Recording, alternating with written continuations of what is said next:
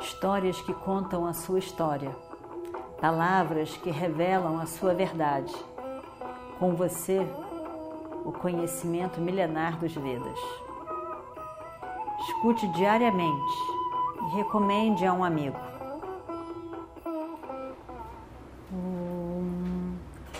Vakratunda Mahakaya Suryakoti Samaprabha Nirvignam Kurume Deva Sarvakaryeshu Sarvada.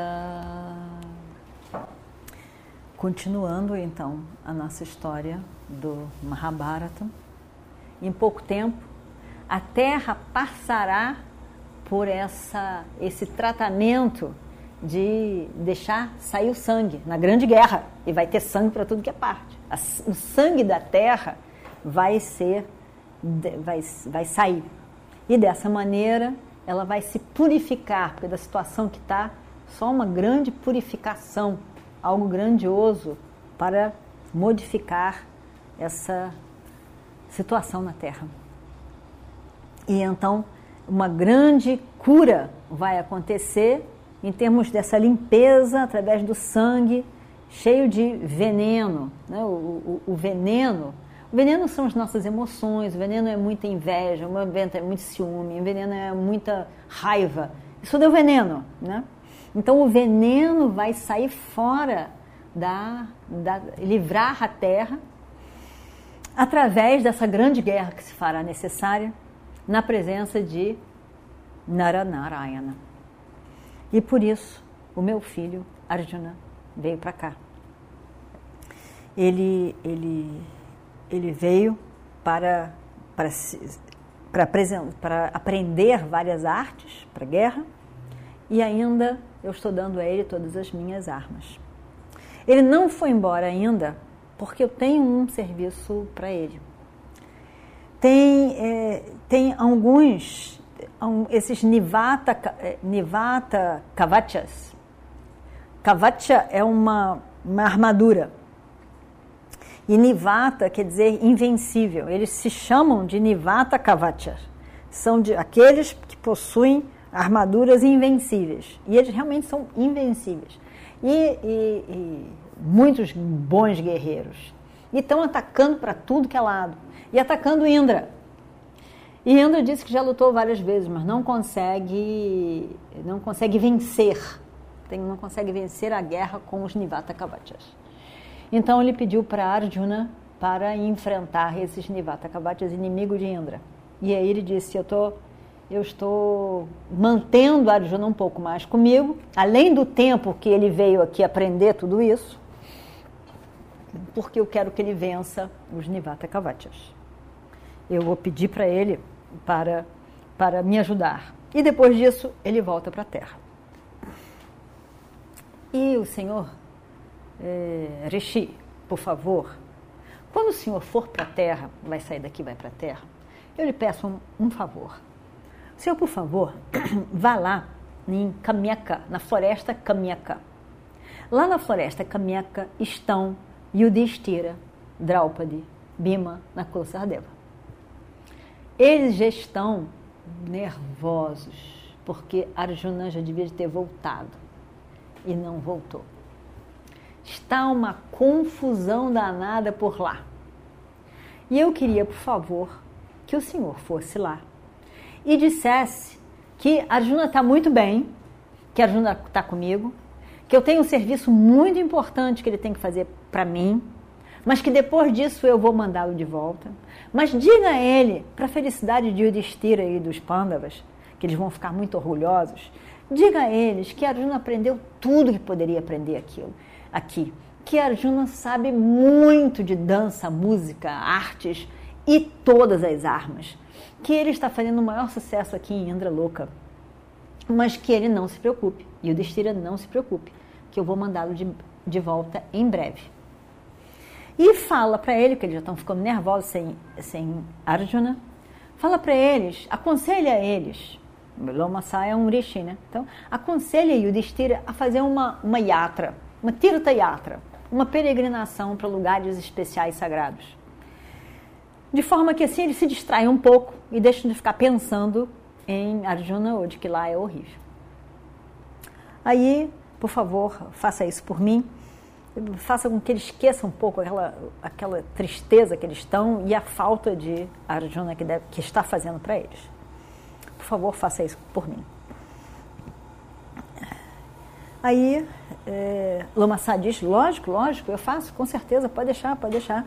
Eu vou então, fico muito feliz de saber, é, de conhecer Arjuna, de vê-lo, fica muito feliz, satisfeito. Abençoa Indra, abençoa Arjuna, e aí então segue para a floresta de Kameka. E aí? O que, que nós temos na floresta de Kameka? A gente nem imagina. Não imagina. Yudhishthira, com toda a paciência que lhe era natural, estava na beira, na beira do estresse. Não estava aguentando mais. Bima não para de falar o tempo todo. Draupadi não para de chorar o tempo todo. Nakula e Saradeva ficam só peregrinando pela área. E o Destira no meio do caminho. De toda a situação que eles já estavam lá, seis anos na floresta, ainda pior ainda a situação que estavam sem Arjuna. Porque todo mundo amava Arjuna. A, a Arjuna era, era uma pessoa inteligente, capaz, sensível, muito sensível. Era realmente um homem muito sensível. Conseguia, ele tinha uma grande empatia, ele conseguia entender como é que estava Yudhishthira, como é que estava Draupadi, como é que estava Bhima e os outros irmãos. Ele conseguia chegar na hora certa e ter as palavras certas para falar. Ele conseguia lidar com Bhima, porque Yudhishthira ficava para Yudhishthira, Bima era o irmão favorito. Né? Yudhishthira gostava mais de Bima. Né? Mais do que todos, Yudhishthira gostava de Bima. Mas Bima dizia cada coisa para Yudhishthira que ele, que Yudhishthira ficava triste, pensando, meu Deus, por que ele está falando isso para mim? Por que, que ele não tem um pouco de compreensão? Mas como que Bima vai ter compreensão? Bima era estourado, queria ação, acontecimento, coisas. Não queria uma vida de floresta. Draupadi, evidentemente que nasceu para casar com Arjuna, então preferido dela era Arjuna. E Arjuna era muito sensível a ela, e conversava, e dava atenção, e botava ela ali perto, e abraçava, e dizia não se esquente, esse tempo vai passar, você não sei o quê. E ela se sentia confortada com a presença dele, com as palavras dele. Quando ela queria chorar, ela ia para Bima, porque Bima não aguentava a mulher chorando. Então ela começava a chorar, ele abraçava, ele ficava, fazia de tudo para ela. Então, mas quando ela queria um consolo, ela ia para Arjuna e Arjuna consolava, conversava, falava, acolhia ela.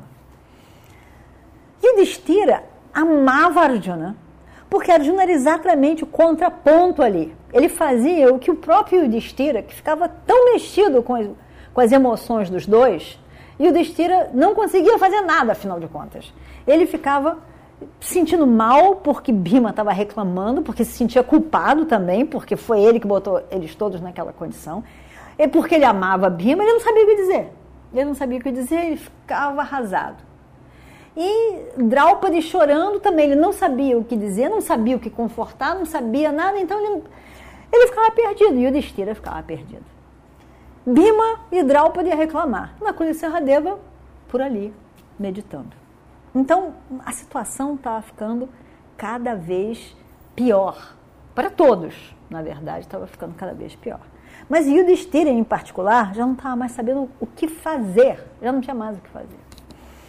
Então, eles estavam ali sofrendo muito esse contraponto que era Arjuna essa grande presença. Ele era alegre, risonho, não via problema em nada e dava sempre tinha uma solução, não corria atrás de problema. Ele estava sempre com uma solução. Vamos fazer isso, vamos fazer aquilo. Então ele realmente era uma grande presença ali para eles.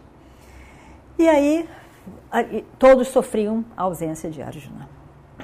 Aí Bima, então, nesse momento, nesse momento da nossa história, Bima estava falando com Yudhishthira. Sabe? Mais um erro seu. Sabe? Mais um erro seu, Yudhishthira. Mandou Arjuna, mandou embora. Você mandou ele embora de casa, sabia? Você mandou ele embora de casa. Agora a Arjuna foi, a gente não tem Arjuna com a gente. Sabe-se lá onde está a Arjuna. E agora? E agora o que, que a gente vai fazer? Isso daí é uma das coisas erradas que você fez, Yudhishthira. E agora? Eu, sabe, você não entende nada. Nós somos kshatriyas. Nós somos kshatriyas. Você está confundindo tudo aqui na sua cabeça, tá tudo confuso. Nós não somos brahmanas, nós não temos natureza de brahmana, nós não somos brahmanas, nós somos kshatriyas. O que, que a gente está fazendo nessa floresta? Aqui nós estamos aqui há seis anos, nós estamos aqui sem fazer absolutamente nada. Quem é que gosta desse negócio? Qual é o kshatriya que vai ficar gostando de ficar fazendo nada? Meditação, satsanga, meditação, satsanga, aula de Vedanta. Ah, meu Deus do céu! Quem é que vai gostar de um negócio desse? Eu, é muito sem graça, não tem ação, não está acontecendo nada, é uma coisa muito da sem graça, a gente não foi constituído para ficar nesse negócio de meditação e satsanga e peregrinação, anda para cá, anda para lá, anda para não sei mais o quê. Olha, horrível. Isso não combina. Uma vida de Brahmana não combina com kshatriyas. E nós somos kshatriyas. E, e nós. Você, você entende? Você entende? Kshatriya nasce para guerrear, para defender, para se posicionar, para enfrentar.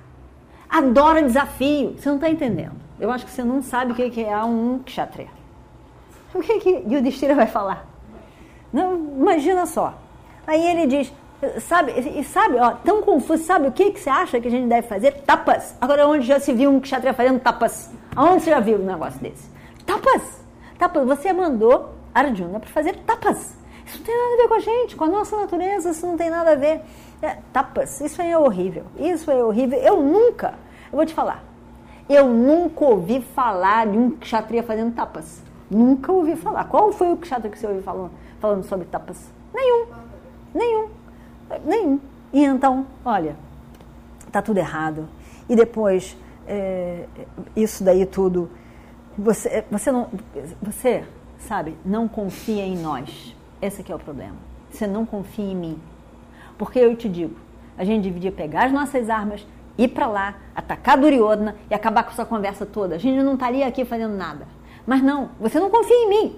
Imagina como que o Destira ia ouvir do irmão querido dele dizendo que você não confia em mim. Né? Você não confia em mim. Sabe, você não acha que eu sou grande o suficiente, você confia na força dos outros, dos inimigos. Mas na minha força, você não confia. Por isso, senão você já teria me mandado ir lá. Porque, ó, só com as minhas mãos eu vou lá e venço aquele povo todo. E olha, e não tem jeito. Olha, não é possível. Você só conhece esse mesmo jeito. Um jeito que não dá certo. O jeito da paciência. Não, jeito da paciência não tem condição. Jeito da paciência não. Tudo você quer fazer isso.